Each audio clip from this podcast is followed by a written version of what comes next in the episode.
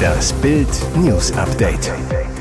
Es ist Samstag, der 25. Februar und das sind die Bild meldungen Fatale Fehlprognosen zum Ukraine-Krieg. Deshalb versagten die Experten von Scholz und Biden. Welche Lektion soll ich gelernt haben? Boris Becker spricht über Geld, Knast und Familie. Vor der Traumhochzeit. Lehfeld-Vater warnte vor Liebe zu Lindner. Erst wollte kaum jemand glauben, dass Putin die Ukraine überfallen würde. Und als der Krieg losging, dachten die Regierungschefs der westlichen Welt, die Ukraine werde ihn sehr bald verlieren. Warum lagen die Experten von Bundeskanzler Olaf Scholz und US-Präsident Joe Biden so falsch? Russlands Armee wurde stark überschätzt, die ukrainische Wehrhaftigkeit deutlich unterschätzt. Und dieses Versagen hatte ernste Folgen.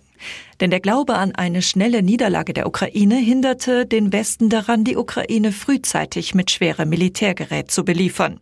Erst nachdem die Ukrainer den russischen Megakonvoi Richtung Kiew zurückweisen konnten, überprüften die Regierungsberater von Washington bis Berlin ihre früheren Vorhersagen und stellten, laut einem Bericht von Voice of America, drei Gründe für ihre krassen Fehleinschätzungen fest. Erstens, kaum Russlandkenntnis, fast keine Ukraine-Kenntnis. Sehr wenige Menschen verstehen Russland ausreichend und noch weniger Menschen die Ukraine. Sie hätten etwa außer Acht gelassen, dass die Ukraine schon seit 2014 im Krieg mit Russland war, heißt es in dem Bericht. Zweitens, einen wichtigen militärischen Faktor haben die Experten übersehen. Die Experten stellten auch fest, dass Russlands Militär allein auf der Grundlage roher Zahlen und Daten im Vergleich zur ukrainischen Armee eine überwältigende Kraft zu sein schien. Vergessen wurde dabei, das russische Militär hat endemische Probleme mit Führung, Information, Befehl und Kontrolle, Geheimdiensten und anderen Schlüsselaspekten der Kampfkraft, obwohl es über größere Ressourcen als die Ukraine verfügt. Drittens. Die Grenzen der Analyse wurden nicht erkannt. Militäranalyse ist keine Wahrsagerei, erklärte Michael Kaufman, Direktor des Programms für Russlandstudien am Center for Naval Analysis. Manches sei eben zu komplex, um richtig vorhergesagt zu werden. Frei und zurück in Deutschland. Ex-Tennisstar Boris Becker zieht einen Schlussstrich unter seine Zeit im Gefängnis. 231 Tage saß Becker wegen Insolvenzvergehen im England-Knast. Doch hat der Wimbledon-Gewinner überhaupt seine Lektion gelernt? Die Geldprobleme sind auch nach der Verbüßung seiner Strafe schließlich nicht vom Tisch.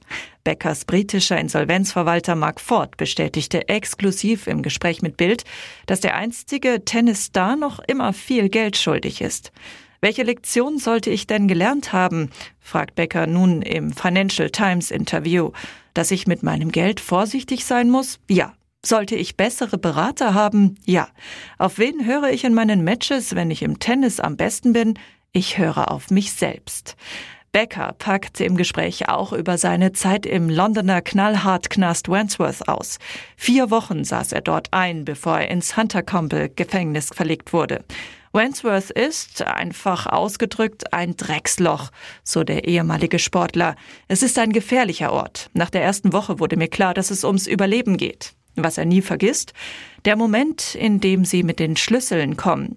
Eine Sonderbehandlung hätte er nie bekommen. Becker erinnert sich an guten Schlaf. Seine Matratze sei zwar die kleinste gewesen, die er je hatte, dennoch, ich schlief so gut. In seine einstige Wahlheimat Großbritannien will der Deutschlandrückkehrer erstmal nicht. Die Angst vor einer erneuten Verhaftung ist zu groß. Alle würden zu ihm sagen, Boris, riskier's nicht. Diesen väterlichen Beziehungsratschlag hat sich Franka Lehfeld nicht zu Herzen genommen. Im Juli 2022 gaben sich die Journalistin und Finanzminister Christian Lindner das Ja-Wort. Zuvor warnte ihr Vater Klaus Holger Lehfeld vor möglichen Auswirkungen der Lindner-Liebe auf ihre Karriere. In der Talkshow 3 nach 9 plauderte die Journalistin aus dem Nähkästchen. Ihr Vater habe vor der Beziehung gewarnt. Du musst dir darüber bewusst sein, dass es Probleme für dich in deinem Job bringen könnte. Sie solle sich in ihrem Herzen sehr sicher sein. Denn wenn es nur ein Flirt sei, dann ist es vielleicht gar nicht so schlecht, wenn du den Flirt vorbeiziehen lässt, habe er geraten. Sie entschied sich anders und ließ ihn nicht vorbeiziehen. Lefeld und Lindner gaben sich im Juli 2022 das Ja-Wort. Lefeld Senior brachte seine Tochter selbst zur Trauung im offenen Porsche. Zur Hochzeit auf der Nobelinsel reiste das Who is Who der Politprominenz an. Bundeskanzler Olaf Scholz war da, Ex-CDU-Chef Armin Laschet und FDP-Urgestein Wolfgang Kubicki kamen, um nur einige zu nennen. CDU-Chef Friedrich Merz kam sogar im eigenen Hobbyflieger, den er selbst lenkte. Und jetzt weitere wichtige Meldungen des Tages vom Bild Newsdesk. Der neue Lauterbach-Plan für die Pflege bestraft Kinderlose und Familien mit wenigen Kindern. Der Grund? Sie sollen ab Juli zum Teil deutlich höhere Beiträge an die Pflegeversicherung überweisen.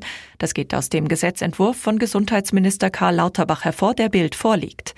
Demnach soll der Beitragssatz für Kinderlose von derzeit 3,4 Prozent auf 4 Prozent steigen.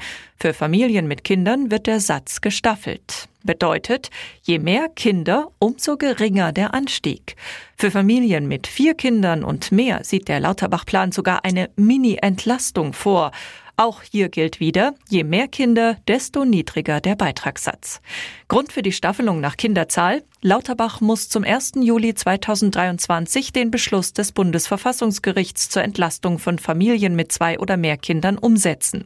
Herausgekommen ist eine weitere Belastung für Kinderlose. Clever investiert ins neue Zuhause. Nach ihrer Scheidung von Mats Hummels im Dezember hat Kati ihre Abfindungssumme geschickt angelegt. Die Businessfrau hat sich ein neues Traumhaus in München gekauft. Ihr neues Zuhause, so erfuhr Bild, ist ein Dreifamilienhaus, 485 Quadratmeter groß. Mit zwei Wohnungen will die bodenständige Single-Mama Geld verdienen. Kathi zu Bild. Ja, es stimmt. Ich habe ein schönes Mehrfamilienhaus für meinen Sohn und mich gefunden. Wir werden im Frühling umziehen. Zwei Wohnungen werde ich vermieten. Sie sehe das als hervorragende Investition in ihre Zukunft, so Kati weiter. Nach Bildinfos dreht die erfolgreiche Unternehmerin gerade eine mehrteilige TV-Doku mit einem großen Sender.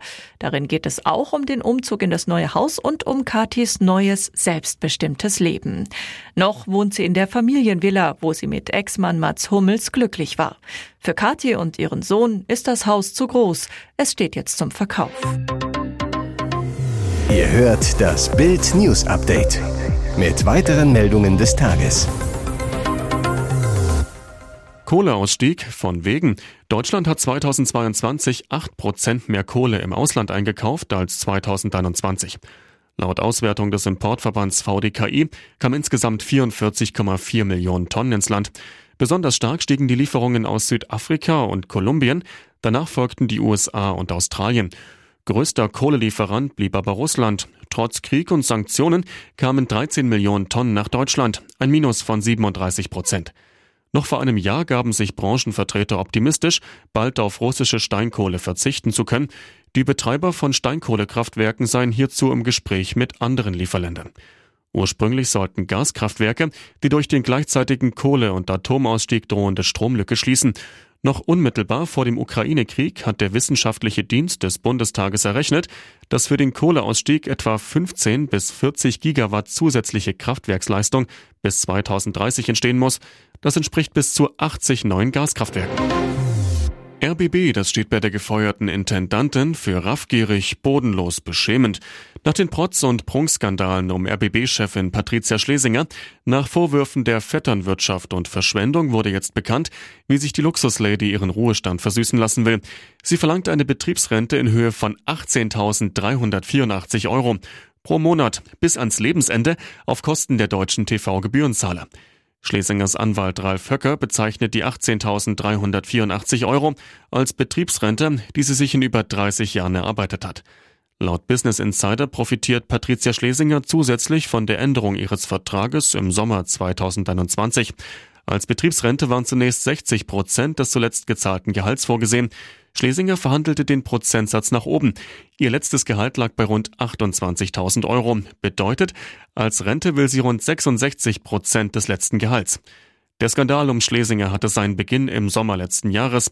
Wie schamlos sie das Geld der Beitragszahler für eigenen Luxus rauswarf, empörte ganz Deutschland und sorgte für eine Kündigungswelle beim ARD-Sender, für Ermittlungen der Generalstaatsanwaltschaft und für Anwaltskosten in Höhe von 1,4 Millionen Euro nur um den Fall Schlesinger intern aufzuarbeiten.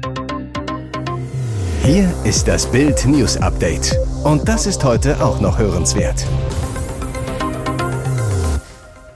Erstes Aus bei Let's Dance. Dieser Promi muss abtanzen. Nach der Kennenlernshow vergangene Woche legten die Let's Dance-Promis am Freitagabend richtig los. Die Tanzperformances sollten sitzen. Schließlich stand bereits jetzt die weitere Teilnahme auf dem Spiel.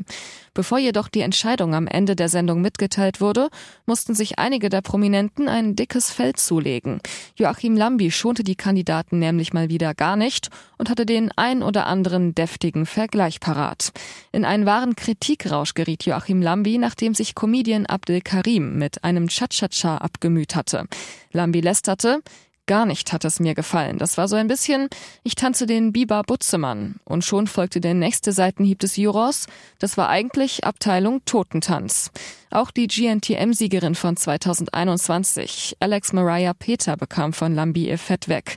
Er beschwerte sich, du bist schlank und siehst gut aus und läufst dann rum, als würdest du einen Bauchladen vor dir hertragen. Die Zuschauer waren auch nicht von Alex Performance überzeugt. Sie wählten das Model am Ende des Abends raus aus der Show.